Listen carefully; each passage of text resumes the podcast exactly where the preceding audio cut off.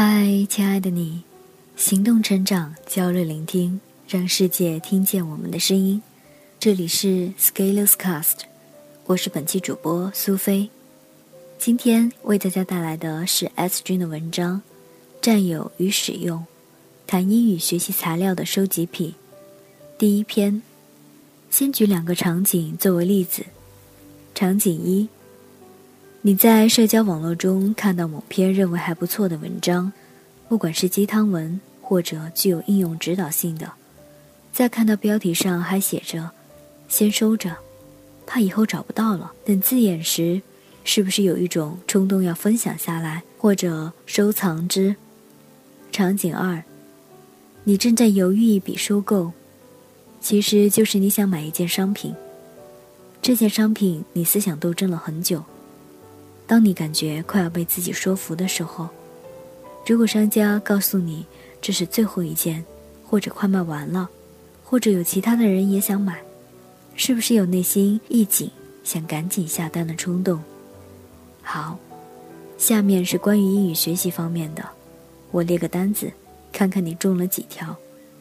第一，喜欢找所谓合适的材料，而且一直在找，而且还没找到。既要有英文，又要有翻译，还要有注解，还要有录音，而且还想在手机上有 App，而且难度又适中，然后还埋怨自己英语学不好，是世界上没有合适自己的材料。就像有些女生喜欢找又高又帅、又有钱，而且还有才华的男生，结果发现他们对女生都没有兴趣，于是问。天下的好男人哪去了？第二，喜欢占有学习资料，在网速还不是很快的时候，喜欢用电骡、BT 或者迅雷下各种各样的多媒体学习资料，或者收集电子书，几个 G 的收集，在硬盘不是很大的时代，会刻录光盘，在移动硬盘价格跳水的时候，会一个个写满硬盘。第三，收集到这些材料后，束之高阁，继续在网上发帖问要怎么学习英语，什么是正确的方法，什么是值得学习的材料，然后一堆好心人三教九流的七嘴八舌评论一下，推荐一些材料，再把没有听过的下载，结果发现，咦，原来我已经有这个材料了。知乎上有个问题。学习英语最常见的误区有哪些？我的回答是：大量获取并占据各种学习资料，然后就没有然后了。那是在二零一二年的时候，我已经意识到这个问题。拖延症让我今天才得以有机会谈一谈。这个世界经常就会有这种类似于马太效应的现象。你会发现，行动者并不会那么刻意的要求完美。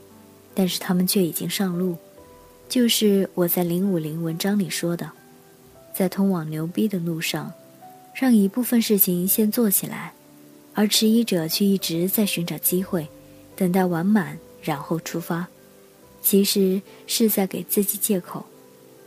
就拿学习材料来说，行动者有能力去伪存精，取精华，去糟粕，滋养成长。他们的学习材料并不是完美的、完整的，但是他们也能不断的学会、学到、学精。而对迟疑者来说，就这群人的英语水平，其实任意一个，只要不是粗制滥造、胡编瞎写的教材，都能完成最基础的一个飞跃。但是他们就是不愿意放下自己高贵的心，继续在孜孜不倦地追求着所谓好方法。好材料，就像零五零文章里的高帅富和尚。为什么有这种情况？我们下期从占有与使用的角度来解释。好了，今天的节目到这就结束了。我是苏菲。如果你喜欢我们的节目，就请关注并转发吧。我们下期再会。